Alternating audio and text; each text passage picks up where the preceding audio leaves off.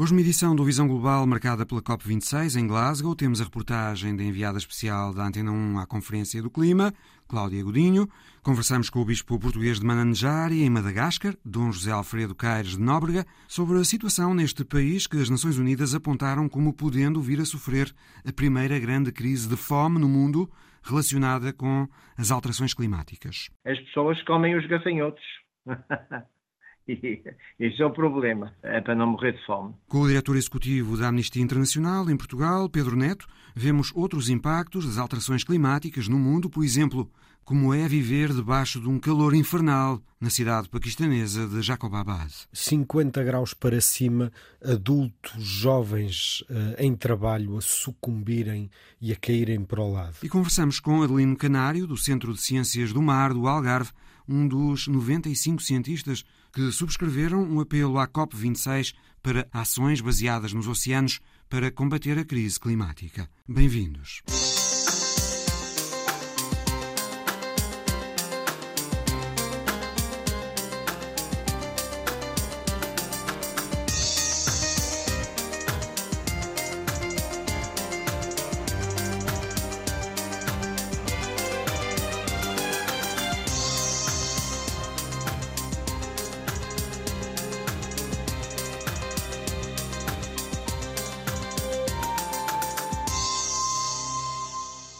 Começamos com uma síntese do que se passou na primeira semana da Conferência do Clima, em Glasgow, pela repórter enviada especial da Antena 1 à COP26, Cláudia Godinho. Os problemas são conhecidos, as soluções também, mas é preciso haver um compromisso entre os países. I believe that we can resolve the outstanding issues. Acredito que podemos resolver os problemas, vamos conseguir fazer avançar as negociações, mas temos que nos apressar a desenvolver as soluções de que precisamos. Esse trabalho, meus amigos, começa hoje e vamos ter sucesso ou falhar juntos. Alok Sharma é o presidente da COP26 e entrou na cimeira com um pedido de ação conjunta. A atividade humana é a causa inequívoca do aquecimento global e sabemos que a janela temporal para limitar o aumento da temperatura global em 1,5 grau e meio está-se a fechar. Já Patrícia Espinosa, a antecessora do presidente da COP26, alertou as delegações para o trabalho que têm pela frente. Os processos multilaterais não são fáceis. Os processos multilaterais não são fáceis nem rápidos, mas os acordos são essenciais.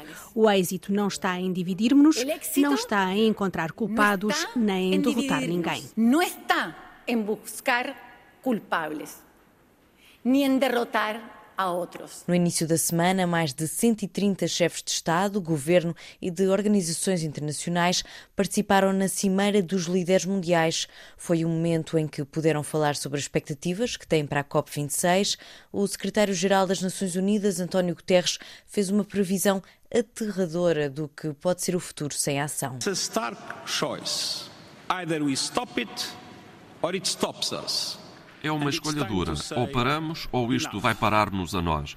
É tempo de dizer chega. Chega de brutalizar a biodiversidade, chega de nos matarmos com carbono, chega de tratarmos a natureza como uma latrina, chega de queimar, de perfurar e de minerar cada vez mais fundo. Estamos a cavar as nossas sepulturas. Nesta cimeira dos líderes mundiais não estiveram presentes os presidentes da Rússia nem da China, duas ausências que deram muito que falar, já que são dois dos países que mais contribuem para as emissões de gases de efeito de estufa. De regresso estão os Estados Unidos, depois de Donald Trump ter retirado o país do Acordo de Paris. A decisão foi revertida pelo atual presidente Joe Biden. É simples. Ou agimos, ou fazemos o que é preciso e aproveitamos a oportunidade que temos ou então condenamos as gerações futuras ao sofrimento.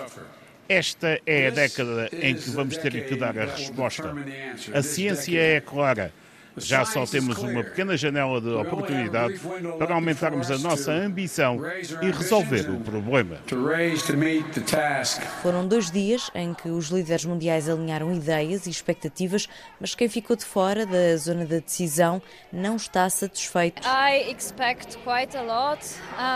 Tenho muitas expectativas, mas não sei se vão ser correspondidas. Há muito que esperamos por esta COP e a ação que é necessária tem sido muito atrasada. Muitas decisões têm de ser tomadas nesta COP. Por estes dias, Glasgow é também cenário de muitas manifestações. Nisha está em Buchanan Street, no centro da cidade, vem do sul do país, traz ao peito dois olhos gigantes feitos de cartão. Isto mostra ao mundo que estamos a ver os políticos na COP e que os vamos responsabilizar pelas suas decisões. E Emma acha que o que está a ser decidido na COP26 não é suficiente. Governos de todo o mundo estão em conversações e a desiludirem-nos com acordos que não vão ser suficientes. Prometer que vamos parar a desflorestação daqui a nove anos não é suficiente. Temos que agir hoje e temos que agir muito rápido. Foi sobre a desflorestação o primeiro grande acordo alcançado na COP26. Para muitos, não passa de um acordo refeito e sem consequências se não for cumprido. Mais de uma centena de países assinou o acordo que promete acabar com a desflorestação até 2030. A declaração dos líderes de Glasgow sobre o uso de florestas e terras prevê um financiamento de 16.500 milhões de euros entre financiamento público e privado e foi assinada por países como a China e o Brasil. E a meio da semana foi o metano que fez notícia. Com este pacto, transformamos a COP26 no momento em que o mundo passa das palavras às ações. A Presidente da Comissão Europeia apresentou o Pacto Mundial do Metano, uma iniciativa conjunta dos Estados Unidos da América e da União Europeia. Não podemos esperar por 2050, temos que cortar as emissões rapidamente. E o metano é um dos gases que podemos cortar mais rapidamente. Fazendo isso, vamos atrasar as alterações climáticas de forma imediata. O Pacto Mundial do Metano prevê redução de pelo menos 30% das emissões globais de metano até 2030, mas também o carvão vai perder o lugar de destaque que ainda tem. Countries including South Korea, Países como a Coreia do Sul, a Indonésia, a Polónia e a Ucrânia comprometem-se a acabar com a exploração do carvão. Sabemos que esta transição tem de ser justa e, para isso, estão a ser criadas novas ferramentas. Bancos de desenvolvimento, governos, filantropos e o setor privado estão envolvidos e a ajudar países em todo o mundo. Pelo menos 23 países comprometem-se a acabar com a utilização do carvão como fonte de energia. Muitos mais vão apoiar este processo e instituições bancárias vão cortar o financiamento a projetos com carvão. São alguns dos passos dados na Cimeira do Clima esta semana para atingir o grande objetivo de travar as alterações climáticas, como pediu no início da COP26 o naturalista britânico David Attenborough. Vocês podiam e deviam testemunhar uma incrível recuperação. Essas esperança desesperada, senhoras, senhores delegados, excelências, é a razão pela qual o mundo está a olhar para vocês e a razão pela qual vocês aqui estão. Reportagem da enviada da Antena 1 a Glasgow, Cláudia Godinho. Dias antes do início da conferência, as Nações Unidas apontaram Madagascar como podendo vir a sofrer a primeira grande crise de fome no mundo relacionada com as alterações climáticas. Tema para a conversa a seguir com o bispo português da região Malgache de Mananjari, Dom José Alfredo Caires de Nóbrega. Madagascar enfrenta uma das piores secas de sempre, com impacto no sul. Choveu sempre abaixo da média no país nos últimos cinco anos. A produção de alimentos básicos, como o arroz e a mandioca, ficou afetada e o gado emagrece ou morre. O Programa Alimentar Mundial e a FAO dizem que mais de um milhão de pessoas enfrentam níveis elevados de insegurança alimentar e quase 14 mil estão já numa situação de catástrofe. E as projeções do clima apontam para secas ainda mais severas. Dom José Alfredo Caires de Nóbrega é bispo de Mananjari, na costa oriental de Madagascar, a 600 quilómetros da capital, Antananarivo. Senhor bispo, boa tarde. O senhor é natural boa da tarde. Madeira? É natural da Madeira? Sim. E está há 40 anos em Madagascar, não é? Sim, Como é aos que- 40 anos. Como é que aconteceu ir para aí, senhor bispo?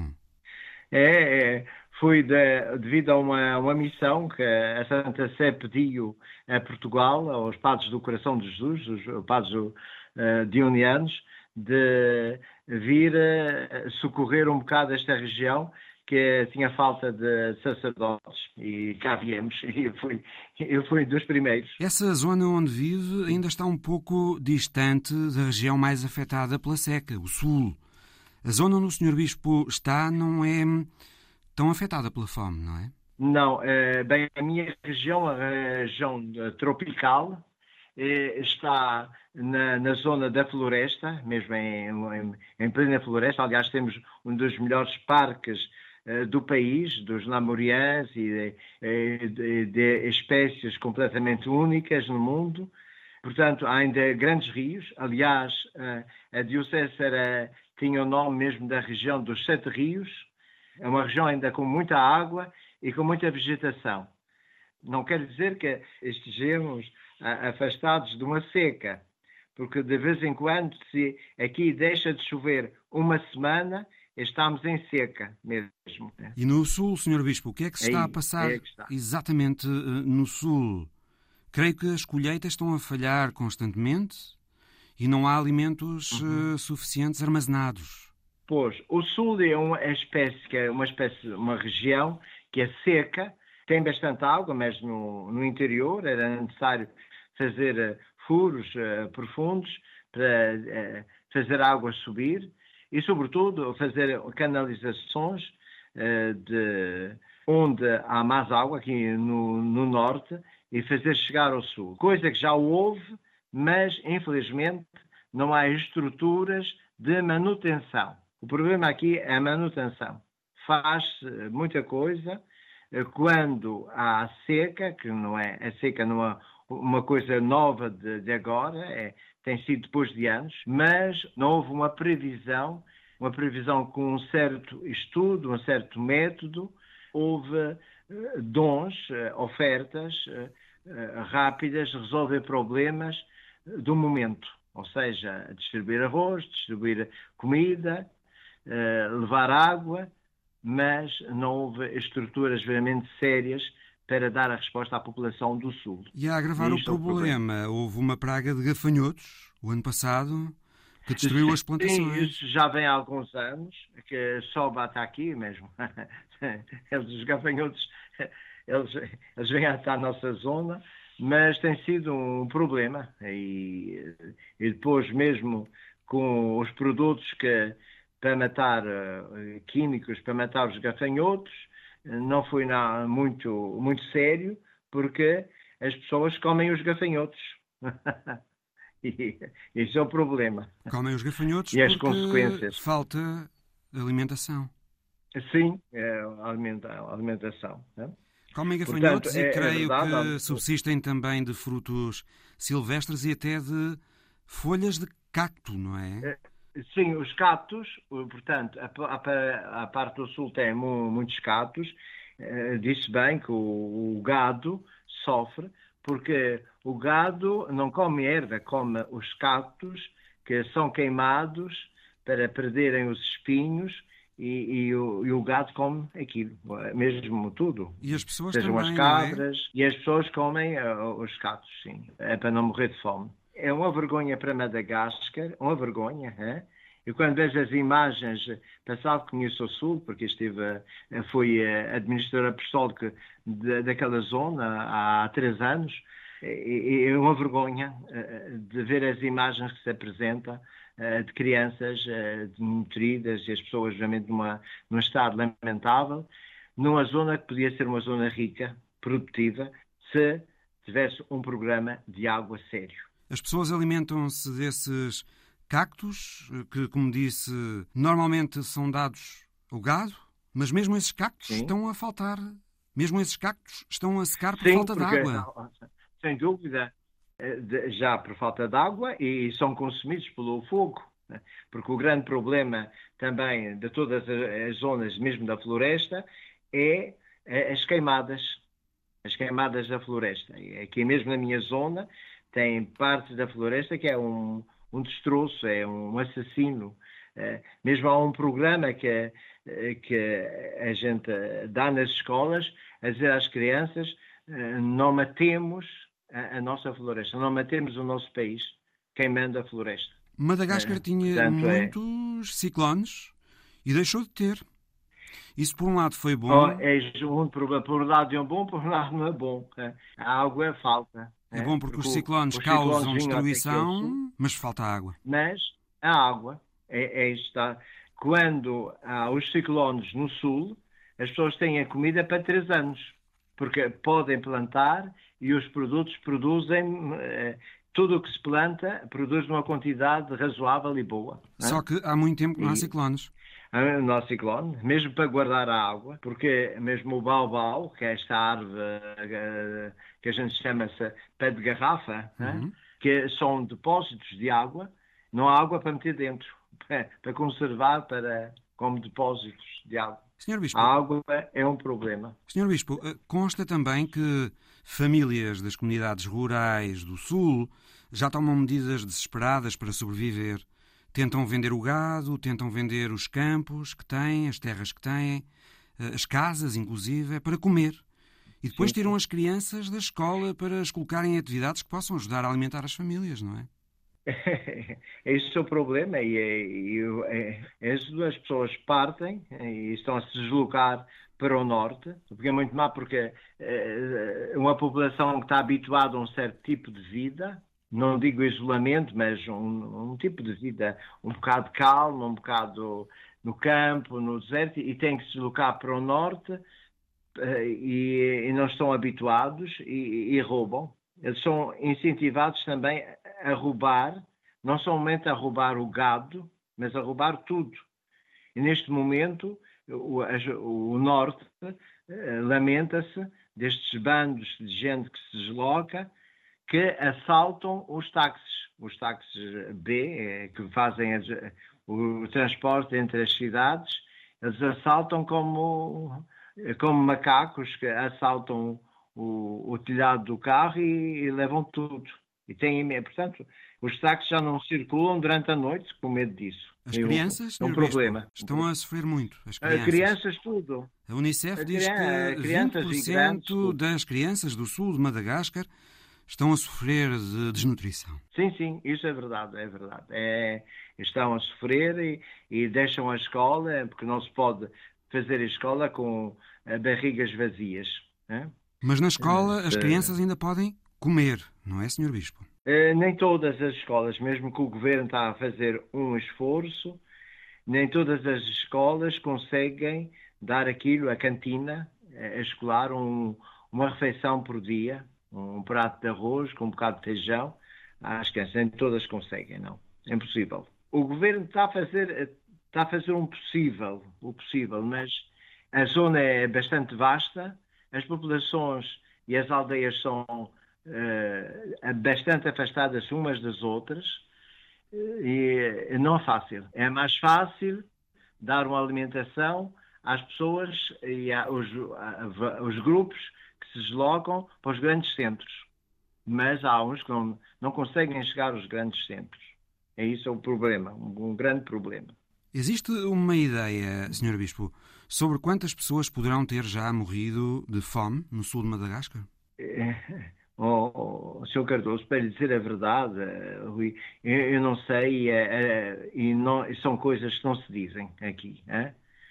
Aqui em Madagascar a informação é o que se passa mesmo com o Covid, com os números aqui são, são falsos, não são, mas há, há muitas crianças, há. Há muitas crianças morrem de fome. As chuvas. É, as chuvas. As chuvas em Madagascar começam em novembro. Se chover agora, Sim. entramos no mês de novembro. Isso vai ajudar a alguma coisa, Sr. Bispo? Pois. Também isso, aqui na costa onde eu estou, que é a zona da, tropical, quase devia chover todos os dias, mas já não chove todos os dias, hein? como antigamente. As, as chuvas são menos torrenciais e o vento de, do mar leva as nuvens pelo planalto que não arrebentam em chuva. Portanto, é neste momento mesmo o Alto Planalto está em seca. Não fizeram a plantação do arroz. Para dizer a verdade, mesmo este ano já estamos a sofrer bastante com uma certa, uma certa seca. Aqui não, porque estamos ainda habituados a um bocado, ter um bocado de chuva durante a noite, mas não, não basta porque estamos habituados de chuva, porque estamos numa zona de chuva. Senhor Bispo, sei que a sua Diocese faz um trabalho com os jovens para hum, tentar ajudá-los a assegurar a sua alimentação de uma forma Sim. Eh, sustentada, não é? Pois, é, é, temos um centro de formação agrícola para ajudar os jovens, sobretudo, a aprenderem técnicas novas para produzirem mais e de qualidade, em, sobretudo, lançar novos produtos. Mesmo neste momento estamos a lançar um projeto de plantação de bambus, porque o bambu aqui é, é comum, mas uh, lançar um tipo de bambu que sirva para a construção e também mesmo para o papel. Uh, no ver se ao, desemboca numa, numa indústria com bambu. Ao mesmo tempo, estamos a lançar qualidades de batata doce. A batata doce é um produto aqui na costa que pode produzir duas vezes por ano, e há várias qualidades, em três meses, podemos ter batata. A mandioca também. Aqui a mandioca no Planalto ou na zona que estamos a falar do Sul, é, são precisos dois anos para produzir um bocadinho de mandioca. Aqui, em quatro meses, já temos mandioca. Mesmo assim, estamos a tentar ver se estes produtos conseguem partir para as zonas que não têm. Né? É isso um problema. E, e entra-se no problema da deslocação do transporte de produtos agrícolas e outros produtos, devido à situação das estradas, não são boas.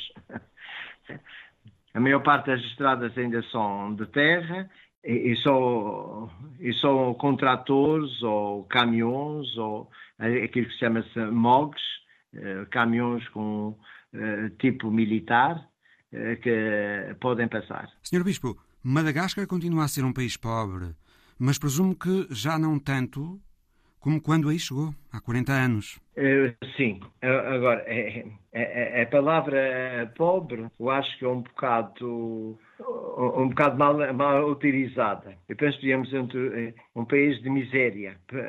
Miséria um bocado mental de não querer entrar num tipo de desenvolvimento para sair um bocado desta esmarrada, porque tem possibilidades, em, muitas zonas tem possibilidades da agricultura e tem, sobretudo, uma grande riqueza minéria eh, em todo o Madagascar.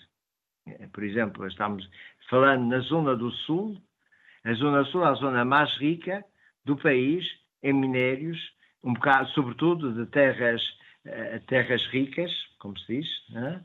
de areia, areia negra, que é muito procurada, e tem um porto importante no sul que eh, exportam esse minério, que é um minério, um minério que é bastante caro.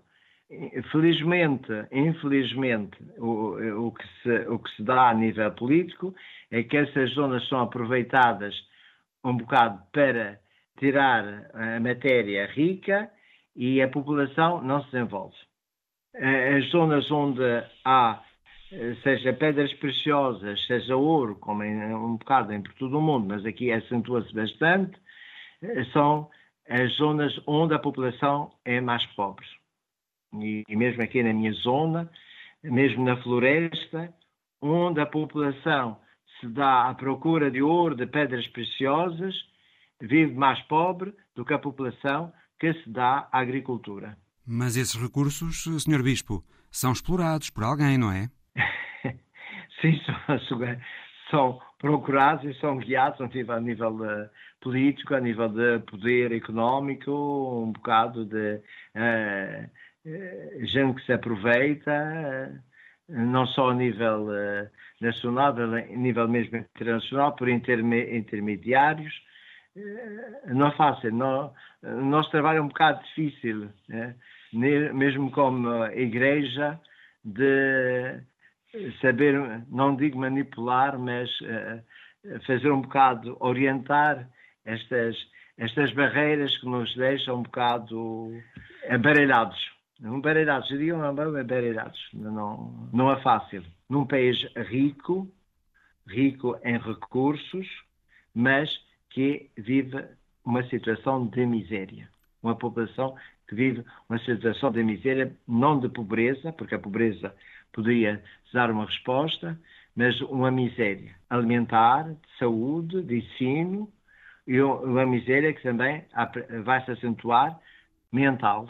Eh, dou-lhe um, um, exemplo. A população aqui da, da minha zona, uma parte, vive uma situação que eles chamam de dê-me qualquer coisa para, para viver. Né? Portanto, não um salário, mas qualquer coisa para, para comer e basta. Qualquer coisa, a vez que vivam, já estão bons. E para sair desta mentalidade não é fácil. É que eles chamam uma, uma situação de caráter, um caráter, quer dizer, procuram um caráter, um, somente um, um, qualquer coisa para comerem, mas não procuram um salário justo para viverem e para desenvolver-se na vida. É isso que dou um bocado o nome de miséria. Dom José Alfredo Caires de Nóbrega, Sr. Bispo de Mananjari, muito obrigado por esta conversa com a Antena 1. Agora, obrigado a você também. Pedro Neto é diretor executivo da Amnistia Internacional em Portugal. Esta realidade que o Bispo de Mananjari nos acabou de descrever é objeto também de um relatório da Amnistia que foi publicado imediatamente antes do início da COP26. A Amnistia também recolheu testemunhos muito dramáticos no sul de Madagascar. A Amnistia recolheu os testemunhos no terreno e há aqui uh, alguns relatos impressionantes e, e que chocam. Um pai que perdeu dois filhos, um deles com um pouco mais de um ano de idade, o outro com apenas meses de vida. E perdeu-os porque não tinham alimento. E quando dizemos que bebés não têm uh, alimento, falta muita coisa aqui. Aquela ideia que nós porventura possamos ter de um Madagascar tropical cheio de verde é irreal, já não existe. Pelo menos aqui na parte sul, uh, muito devastada pelas secas, pelos incêndios da desflorestação. Observam-se mesmo as pessoas que tenham curiosidade em olhar para as imagens de satélite, podem ver, e estão disponíveis na internet, podem ver leitos de rios que outrora tiveram um grande caudal agora, e agora estão secos. Hum. Que outras situações existem identificadas pela Amnistia, Pedro Neto, de lugares do mundo com impactos já significativos das alterações climáticas? Há também a situação de uma cidade do Paquistão, Jacobabad, que se tornou praticamente inabitável. Sim.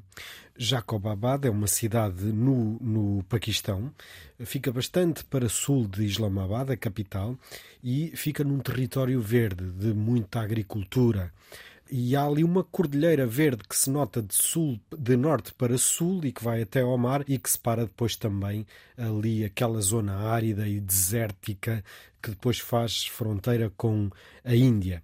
E uh, aquilo que temos vindo a verificar e os testemunhos que recolhemos e um ensaio fotográfico que publicamos recentemente são testemunhos e, e vivências desta cidade. Esta é uma cidade que muito poucas árvores têm. Uh, mais uma vez, nas imagens de satélite, é uma mancha castanha, cor de areia, uh, à volta ao verde da, da agricultura, mas que as temperaturas e também a muita umidade daquela região tornam o clima insuportável para o corpo humano de lá viver. Várias vezes as temperaturas em Jacobabad atingiram uh, valores muito acima dos 50 muito graus. Acima. 50 graus para cima, adultos jovens uh, em trabalho a sucumbirem e a caírem para o lado. Mas uh, a situação dos jovens adultos uh, não é a mais grave. Por exemplo, as crianças, com estas vagas de calor, desincentivam de ir à escola, onde têm que percorrer longas distâncias, onde as escolas não têm condições de, para arrefecimento e para lá estarem, onde também os professores têm um absentismo grande. E as pessoas, em geral, em Jacobabad, têm que improvisar para se refrescarem. Sim, os homens são os que têm a maior facilidade disso andam a trabalhar e tivemos um testemunho também impressionante de um senhor de 70 anos que trabalha a fazer tijolos e que diz que sente o corpo já a falhar, mas não pode descansar, porque se ele descansa, a família não come. E, portanto, há aqui uma pobreza muito grande nesta população. O relatório Aquilo da Amnistia fazem... fala em uh, ventiladores alimentados por burros, ventiladores... blocos de gelo. Uh colocados para arrefecer, arrefecer o chão. o chão. Uhum. Os homens uh, encharcam a roupa para se refrescarem. As crianças enche... vão dormir com a roupa molhada? Para, para não, conseguirem dormir? Para conseguirem dormir e não terem tanto calor. Um dos problemas é que os homens e, e as crianças encharcam a roupa em água que é água de esgotos. Conseguimos imaginar o que é que afeta à saúde esta, esta medida desesperada. As mulheres nem sequer podem fazer isto. Não podem molhar a roupa, não podem tomar banho na rua ou num rio, conforme os homens fazem, uh, e muitas vezes têm que dormir dentro de casas muito bafientas, abafadas, porque uh, dormir ao relento colocar-las-ia em perigo para a violência sexual que pode existir e ficando assim à mercê. Pedro Neto, a Amnistia Internacional fez vários apelos aos líderes mundiais reunidos na Conferência do Clima em Glasgow. Olhando para o que aconteceu esta semana na conferência, temos alguns bons sinais. Eh, à volta de 100 países que se comprometeram a reduzir em 30% as emissões de metano até ao final da década. A Índia, que é o terceiro maior emissor do mundo e que finalmente se comprometeu com uma meta para a neutralidade carbónica em 2070. Um compromisso para acabar com a desflorestação até 2030. Ouvimos Joe Biden dizer que os Estados Unidos querem liderar a transição para um mundo mais verde, dando o exemplo. São sinais mas eh, se se ficar apenas pelas palavras, como tem sido o hábito, não se avança. Não se avança. E a situação vai agravando cada vez mais. E lá está. A Amnistia Internacional está a falar das alterações climáticas não numa perspectiva ambiental, porque esse também é o espaço de outras ONGs, mas numa perspectiva de direitos humanos. E já vemos a vida de milhões de pessoas em todo o mundo a serem afetadas. Posso falar ainda do caso de Angola. No sul de Angola, os pastores que estão sem água, sem, sem terra para o, o, o seu gado pastar, e é daí que fazem a sua forma de vida. E, portanto, um pouco por todo o mundo, os sinais de alterações climáticas demasiado rápidas e que a humanidade não se consegue adaptar a essa uh, rapidez mostram-nos que nós temos que alterar comportamentos e políticas públicas de modo internacional. Os países que mais poluem é eles que olhamos com maior urgência: a Índia, a China, que esteve ausente, os Estados Unidos também, o Brasil, eh, a Rússia. Há aqui eh, países em que é necessário nós intervirmos. As alterações climáticas são uma questão que nos engloba a todos. Precisamos de ter alternativas que sejam economicamente e financeiramente viáveis para nós, que temos um poder de compra limitado, e isto alcança-se também com esta mudança de comportamentos de, da sociedade, das grandes empresas, das grandes organizações, e portanto esta economia verde tem que ser rentável. E para isso é necessário que as forças políticas e os governos se comprometam com esta viragem, com políticas públicas que façam da economia verde uh, uma economia rentável para que as empresas vão atrás e também comprometerem-se a salvaguardar a sustentabilidade do planeta, porque é lá que vamos buscar todos os recursos que nós precisamos para viver. Não há dúvida de que países altamente dependentes do carvão para o seu desenvolvimento têm feito esforços para aumentar a cota de energias renováveis nos seus pacotes energéticos, em especial a Índia e a China. A Índia, por exemplo, quer uh, produzir 50% de toda a energia elétrica através de renováveis até 2030 e está no bom caminho para isso. Uh, só que, uh, só que a atual escassez de combustíveis já levou a China a dizer que vai reabrir minas de carvão. Aliás, como referiu, Xi Jinping nem foi a Glasgow. Isto é preocupante, Pedro? É muito preocupante. E voltando à sua questão anterior e pegando nesta, um sinal são as ausências, outro sinal são as declarações, que já nos foram habitu habituando, mas é preciso a ação. Vladimir Putin, e... o presidente do outro grande país eh, emissor, joga também não Europa esteve em Glasgow por causa do gás e joga com a Europa e também não esteve em Glasgow e não esteve lá, mas comentou e, e vai falando. É preciso, mais uma vez, que para haver esta competição saudável em termos económicos nos países, é preciso que os governos que querem tomar a dianteira também invistam na ciência, no desenvolvimento de energia hum, barata e sustentável. Ou melhor, para embaratecer a energia sustentável. E eu creio que é nesse jogo da economia de capital, sem qualquer julgamento ideológico, é nesse jogo que os Estados têm que trabalhar e os Estados Unidos, que anda a enfrentar a China e também a Rússia, tem aqui uma oportunidade e Biden se diz que quer liderar pelo exemplo, tem aqui uma oportunidade para fazer valer novas fontes de energia que sejam verdes, que sejam sustentáveis, para ganhar a dianteira nesta questão, porque vemos que a China vê-se atrapalhada, volta ao carvão. Uhum. A Rússia não, não largará o gás natural e outras fontes de energia. Até porque a economia russa a economia, depende dessas exportações. Precisamente. Se a economia virar para o outro lado, também esses outros líderes virarão. Não terão outra hipótese. E, e isto é, é um olhar de pragmatismo. O olhar de direitos humanos é que precisamos de pensar num futuro já muito a breve trecho de todos, que é preciso salvaguardar a vida humana e os direitos humanos de todas as pessoas. E basta olharmos para o lado e já vemos pessoas a sofrer com essas alterações climáticas. E é obrigação dos governos providenciar para isso. Houve outros sinais eh, de que, apesar de todas as declarações de boas intenções sobre o clima, a realidade é mais complicada. Joe Biden fez soar um toque a reunir em Glasgow, mas logo a seguir pediu aos países da OPEP para aumentar a produção de petróleo para fazer descer os preços. Perguntaram sobre a inconsistência disso e ele disse: Bom, pode parecer incoerente à primeira vista, mas temos que perceber que os combustíveis fósseis não vão já embora e é preciso defender os consumidores americanos. Também a cimeira do G20, que antecedeu a COP26, falhou um compromisso sobre o clima, deixou tudo para discutir em Glasgow. O primeiro-ministro italiano Mario Monti, que recebeu a cimeira, disse inclusive que é muito fácil recomendar coisas difíceis, difícil é depois executá-las. Somadas as promessas, os compromissos verbais e as necessidades de um mundo dependente das energias, há razões para o otimismo, Pedro Neto? Tem de haver sempre uh, razões para o otimismo. Pior era que Joe Biden não desse nenhum discurso estratégico da liderança pelo exemplo. Eu entendo, obviamente, o discurso cauteloso e o apelo aos, ao OPEP para embaratecer os combustíveis fósseis, porque a economia ainda depende muito deles. Admito Dependem isso. 83% deles. E, e, já esteve melhor, esta percentagem já foi menor. Uh, e é esse recuo que Joe Biden e os Estados Unidos têm que reverter e voltar a, a esse caminho de desenvolvimento e de, de recurso às energias sustentáveis. Eu admito o discurso, não aceito como cidadão, como ativista e, e como ser humano que vive na mesma terra que ele e que todos.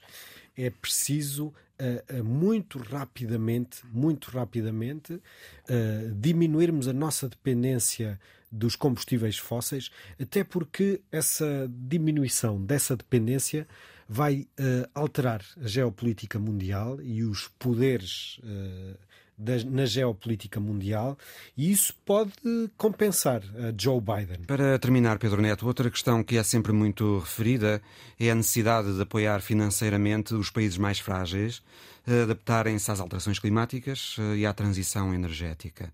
Em Glasgow, a União Europeia prometeu mais 4,3 mil milhões de euros para esses apoios, mas o certo é que há seis anos, eh, em Paris, eh, acordou-se um fundo de 100 mil milhões anuais para esse efeito, mas os progressos aí têm sido muito incipientes. Não receia que assim continue a ser? Que continuem a ser mais as vozes do que as nozes, por assim dizer? Precisamente. E, aliás, estes lugares que, de que falámos há pouco e o, e o Bispo de Madagascar que ouvimos há pouco e que assistiu a esta transformação são evidentes. As pessoas estão abandonadas nós temos eh, Madagascar, o Paquistão, Angola, os três sítios de que falamos, estas pessoas estão abandonadas, não, não, não conhecem sequer estes fundos, não têm acesso a eles, nem sabem como ter, e uh, quem diz estes exemplos dizem outros.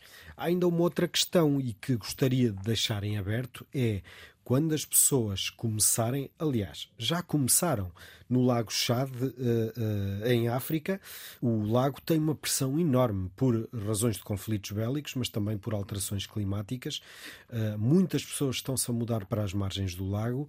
O lago está a perder água, a perder peixe, que também como forma de sustento, e estas pessoas estão em mobilidade para quando equacionarmos os Estados em sede de Nações Unidas uma ideia de refugiados climáticos, porque as pessoas, não tendo modo de vida onde estão por causa das alterações climáticas, vão ter que sair.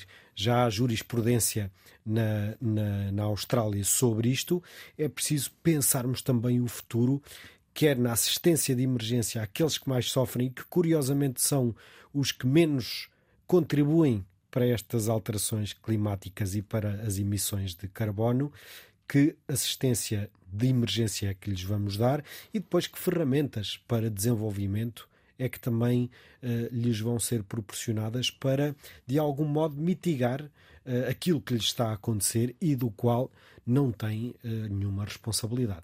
Pedro Neto, diretor executivo da Amnistia Internacional em Portugal, muito obrigado. Obrigado, boa tarde. 95 cientistas de renome internacional subscreveram um apelo à COP26 para ações baseadas nos oceanos para combater a crise climática.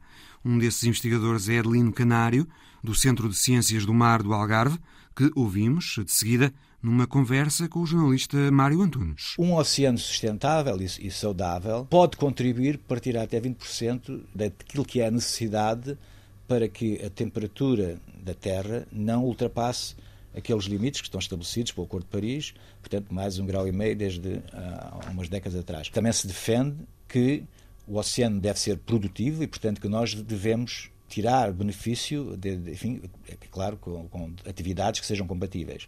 E, portanto, que haja uma produção que seja sustentável. Por exemplo, as, as pescas sejam pescas sustentáveis. Neste não, momento não são? Neste momento não são. As pescas são, eh, enfim, em geral, as pescarias são extrativas. São, está lá, retira-se e, e, e retira-se até, até ao máximo.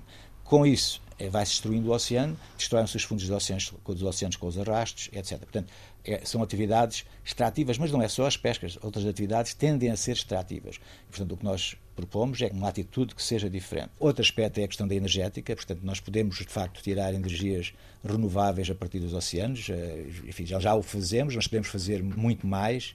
Um, um aspecto fundamental é também proteger o oceano, do ponto de vista de que nós queremos que as populações se recuperem, que a biodiversidade que tem vindo a ser constantemente reduzida, destruída, incluindo pelas pescarias, seja, eh, portanto, recuperada.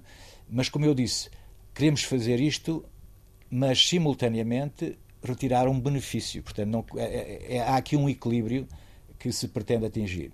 E, e isto significa também o seguinte: eh, a atitude que se deve tomar eh, não é uma atitude, de, digamos, de colocar uns contra os outros, não é? Dizer assim, sim senhora, aqui só cabe turismo, ou aqui só cabe, eh, enfim, uma outra atividade, a pesca, por exemplo, e não há lugar para mais nada. É necessário ter em consideração todos os vários aspectos e, e portanto, e, e quando for para enfim, arranjar soluções, seja feito de uma forma, uma forma integrada e, e tendo em consideração os vários, os vários interesses. Mas para isso, obviamente, que é preciso salvaguardar a saúde dos oceanos. Uh, e aí há muito a fazer. Uh, todos temos uh, na memória estas imagens da, da poluição uhum. dos oceanos, o aumento da temperatura que está a levar a, a, ao desaparecimento de várias espécies.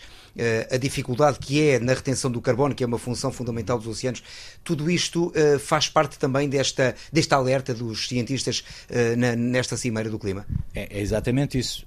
portanto, o que nós dizemos é que de facto, existem problemas, não é? portanto, os oceanos têm que ser salvaguardados para que possam exercer o seu papel. Como eu disse há pouco, até um quinto de, de, enfim, de, da remoção do CO2 e, portanto, dos, dos impactos da temperatura podem ser, são contribuídos pelos oceanos saudáveis. Isto pode ser feito de, de várias formas, mas há alguns aspectos que são absolutamente fundamentais. Um deles tem a ver com a informação, o, o haver dados que sejam acessíveis. Portanto, é necessário, eh, e, e aí temos de aproveitar eh, enfim, a informação digital, sensores, criar enfim, novas tecnologias que permitam nós monitorizarmos o oceano e podermos uh, colocar essa informação disponível para as diversas partes interessadas possam fazê-lo. E, portanto, tem que se criar redes de informação globais que permitam, quer entidades privadas, quer públicas, uh, torná-la disponível. E, e, de facto, aquilo que nós propomos é que todo o oceano seja, digamos, monitorizado e gerido. Não deixar, digamos, regiões com lacunas de dados, com lacunas de dados e também, e também disponível para que determinadas partes possam chegar lá e explorar e continuar a explorar à mesma, à mesma forma. Portanto, tem que haver uma gestão global. Até porque a saúde dos oceanos, ela não é idêntica em todos os oceanos e há aqui diferenças até inclusive entre hemisférios. Há, há diferenças, mas os oceanos, digamos, as águas uh, misturam-se as correntes, etc. E de facto, uh, digamos, a poluição já chegou a todo lado e, e, portanto. E o aumento da temperatura. E o aumento da temperatura, portanto, a, a, falta de oxigênio em muitas regiões, isso são questões fundamentais. Muitos destes problemas que nós temos são problemas criados em terra. Nós temos também que atacar os problemas em terra, nomeadamente, por exemplo, a agricultura, que depois o excesso de nutrientes vão parar ao mar, criam eutrofização, problemas de oxigenação, a história dos plásticos e tudo isso, são tudo problemas que nós criamos em terra. É preciso, evidentemente, estancar esses problemas para que possamos recuperar os oceanos. Efeitos imediatos deste aumento de temperatura nos oceanos, aumento da salinização, uh, imagino também, há, aumento... Há, há, há, vários eh, efeitos, porque, claro, um dos efeitos diretos do dióxido de carbono na água é, uh, portanto, a acidificação. E a acidificação afeta organismos, pode levar à sua extinção, inclusivamente. A temperatura tem vindo já a aumentar, os casos bem conhecidos são o caso dos corais, não é? portanto, e os, e os corais estão em risco, portanto, nós não podemos deixar a continuar a temperatura a aumentar nos próximos 20 a 30 anos, porque senão desaparecem totalmente os corais. Há já zonas digamos que podemos considerar mortas nos oceanos. Exatamente, existem zonas mortas nos oceanos, zonas completamente anóxicas, uh, derivadas precisamente uh, excesso de nutrientes, aumento de temperatura, um dos efeitos do aumento da temperatura é reduzir o oxigênio na água, e por si só, se mesmo que não houvesse mais nada. Com o, o, os problemas da, da, poluição, isso uh, é, portanto, é, torna-se muito grave e, portanto, há zonas, há de facto zonas anóxicas. Zonas costeiras, é, por exemplo, Bengala, na, na portanto, na costa africana e outras que de facto têm problemas grandes. Uma das metas que não mencionei, uma das propostas, que aliás é uma das propostas também que, que, que não, não saiu propriamente deste relatório, é, é, é uma proposta que, da, da, União Internacional da Conservação da Natureza, é que 30% do oceano seja protegido totalmente, não é? Ou totalmente... Ou, Qual é a meta temporal? Uh, para 2030. Portanto, falta pouco. Em Portugal, nós praticamente ainda não atingimos 1% da, da, área marítima portuguesa para criar, portanto, áreas protegidas. E é uma questão política, é, vontade política. Eu penso, eu penso que terá que ser uma questão de vontade política, porque nós já temos know-how, conhecemos já, enfim, bastante bem, suficientemente bem para uh, que se possam tomar decisões. É claro, quando se fala em proteção, não estamos a dizer criar assim uma espécie de, um, de locais isolados em que ninguém pode ir e fazer nada. Não é isso que se pretende. O que se pretende é que uh, as atividades a realizar nessas áreas sejam de tal forma que essas áreas sejam sustentáveis e, portanto, que com o tempo há mais espécies, há maior produção. Professor, uma última questão, uh, prende-se com aquela que é talvez sempre a área que mais preocupa o cidadão comum, sempre que passa esta mensagem das alterações climáticas uh, na relação com os oceanos, que é a subida do nível uh, do mar e os riscos que advêm, desde logo para nós, portugueses, em muitas áreas da nossa costa. faz sentido pensar assim que esse é talvez o, o, o risco mais visível, aquele que mais preocupa, porque é também efetivamente aquele que está aqui já ao virar da esquina? Uh, esse é um dos impactos e, é, um, e, e portanto, e, e, é contínuo. Nós assistimos todos os anos uh, que as calotes polares estão a, ali aquilo que fazer, portanto, a, a, água está a ser produzida. Isto depois tem outros impactos, alguns dos quais nós nem sabemos as consequências, podemos já imaginá-las. Os efeitos da água doce sobre a água do mar, a água doce é menos, uh, menos densa. Portanto, vem à superfície o que vai fazer é, por exemplo, uh, tornar a corrente do Golfo, que nos aquece a nossa costa, uh, pode fazer com que ela pare.